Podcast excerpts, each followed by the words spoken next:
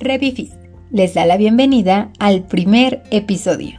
Estoy muy contenta y emocionada de iniciar este proyecto y compartirlo con ustedes. Muchos de los que me están escuchando en esta primera ocasión quizá ya me conocen, pero para los que no, me gustaría presentarme. Mi nombre es Brenda Pérez Herrerías, estudié la licenciatura en terapia física y en la actualidad tengo mi propio consultorio de fisioterapia.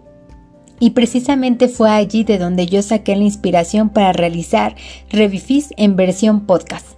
Lo que sucedía en varias de mis consultas era que los pacientes me expresaban sus dudas sobre si recomendar o no al fisioterapeuta en enfermedades como la artritis, la parálisis facial, episodios de ansiedad, esguinces, el manejo del dolor, una hernia discal, entre muchas otras cosas más. Entonces me di cuenta de que en México aún la gente no conoce bien todo lo que comprende la fisioterapia y las ramas en las que ésta se desempeña. Así que la idea de hacer este podcast es que cada semana, en 10 minutos o menos, ustedes conozcan un área en la que la fisioterapia se desenvuelve y así ustedes o, o si algún conocido necesita del servicio de un fisioterapeuta, con toda confianza y certeza lo busquen y lo recomienden y que lo hagan antes de ir a un huesero, al señor que talla, al que acomoda o al que truena, porque yo sé que lo que ustedes están buscando es un tratamiento de calidad y profesional. Y para eso nosotros nos preparamos, para eso existimos los fisioterapeutas. Creo que no hay mejor manera de iniciar que describirles brevemente qué es la fisioterapia. Para esto nos remontaremos al año 1958, cuando la OMS, la Organización Mundial de la Salud, lanzó la definición de lo que es la fisioterapia y así nos volvió en profesionales legislados como sanitarios de la rama de la medicina y esto nos separa totalmente de cualquier persona que ofrezca algún tipo de servicio similar al nuestro pero que en realidad no es un profesional. Ahora bien, esta definición dice la fisioterapia es el arte y la ciencia del tratamiento por medio del ejercicio terapéutico, el calor, el frío, la luz, el agua, el masaje y la electricidad. Además, la fisioterapia incluye la ejecución de pruebas eléctricas y manuales para determinar el valor de la afectación y fuerza muscular, pruebas para determinar las capacidades funcionales, la amplitud del movimiento articular y medidas de la capacidad vital, así como ayudas diagnósticas para el control de la evolución. Esta definición abarca algunas de las herramientas que nosotros ocupamos en nuestro trabajo, pero también recalca que nosotros somos profesionales capacitados para valorar y diagnosticar a un paciente y al mismo tiempo darle el tratamiento para dicho diagnóstico. Con el paso del tiempo, la fisioterapia fue creciendo y en la actualidad somos más de 670 mil fisioterapeutas en el mundo y nos representa la World Physiotherapy, que es una asociación formada por 122 organizaciones que año con año nos capacita y defiende nuestra, nuestra profesión a nivel mundial. Esta organización también lanzó una definición de lo que es la fisioterapia y que también me gustaría compartirles.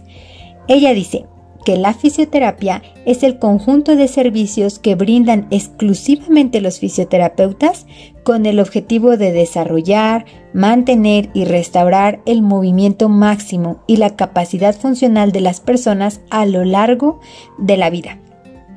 Esta definición me gusta mucho porque incluye el concepto de movimiento. Y es que así es, nosotros los fisioterapeutas ocupamos todas nuestras herramientas para darle a una persona movilidad. Y es que sabemos que el movimiento forma parte de lo que es saludable.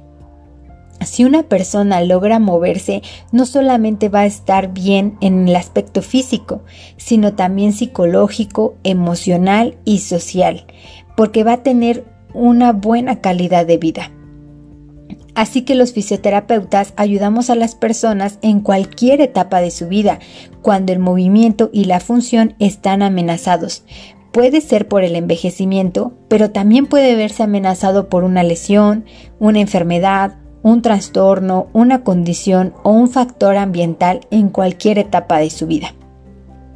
Ahora, ¿Qué es lo que nosotros hacemos? Como ya lo comenté, nosotros evaluamos y damos un diagnóstico y luego hacemos un tratamiento. Pero algo vital para lograr un buen diagnóstico es tener una interacción estrecha con el paciente. Y esa es otra parte muy bonita de nuestra carrera, porque no solo nos volvemos un profesional que da un servicio al paciente, sino nos volvemos en un amigo, en alguien en que el paciente confía y sabe que lo va a ayudar a lograr sus objetivos. De igual forma, tenemos una interacción estrecha con otros profesionales de la salud para poder tener un buen diagnóstico, como el médico, el ortopedista, el psicólogo, el nutriólogo, que nos van a ayudar a alcanzar nuestras metas.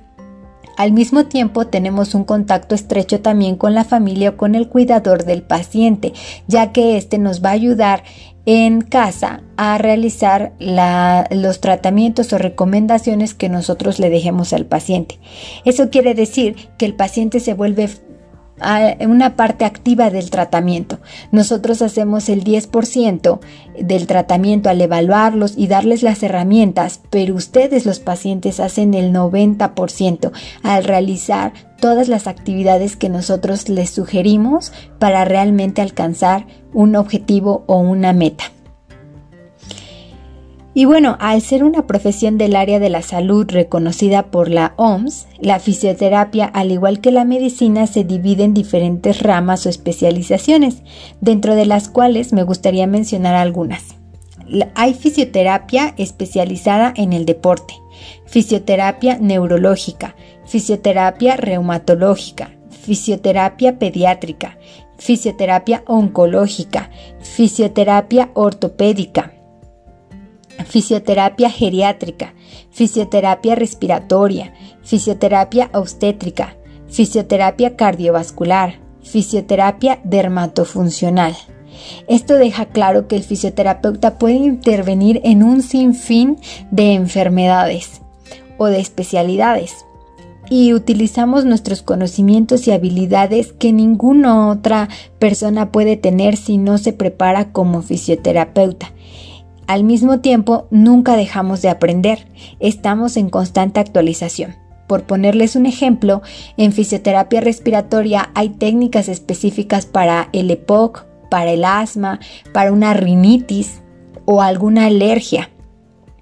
Pero ahora con el COVID-19 los fisioterapeutas tienen que estarse actualizando, conocer la enfermedad y entonces innovar nuevas técnicas que puedan ayudar a los pacientes a recuperarse lo más pronto posible para poder seguir con sus actividades normales. Teniendo en cuenta todo esto, estarán de acuerdo conmigo que por lo menos una vez en su vida tendrán que ir a visitar al fisioterapeuta. Y esto nos lleva a explicarles entonces por qué decidimos ocupar el nombre Revifis. Revifis es un acróstico compuesto por tres palabras, rehabilitación, vida y fisioterapia. ¿Cuál es la diferencia entre rehabilitación y fisioterapia? Bueno, rehabilitación quiere decir eh, que vamos a ocupar tratamientos para volver a habilitar una función que ya se perdió. En cambio, la fisioterapia puede intervenir antes de que la función se pierda. Es decir, la fisioterapia también lleva a la prevención, mientras que la rehabilitación va a ayudar a una persona cuando ya tiene la lesión. Así que ambas cosas, tanto la rehabilitación como la fisioterapia, tendrán un impacto directo en la vida de las personas. Y por eso decidimos englobar estos tres conceptos en nuestro nombre. Revifis, rehabilitación, vida y fisioterapia. Así que los esperamos en los siguientes episodios para que ustedes conozcan más de la fisioterapia y que la fisioterapia siga creciendo. Que tengan excelente día.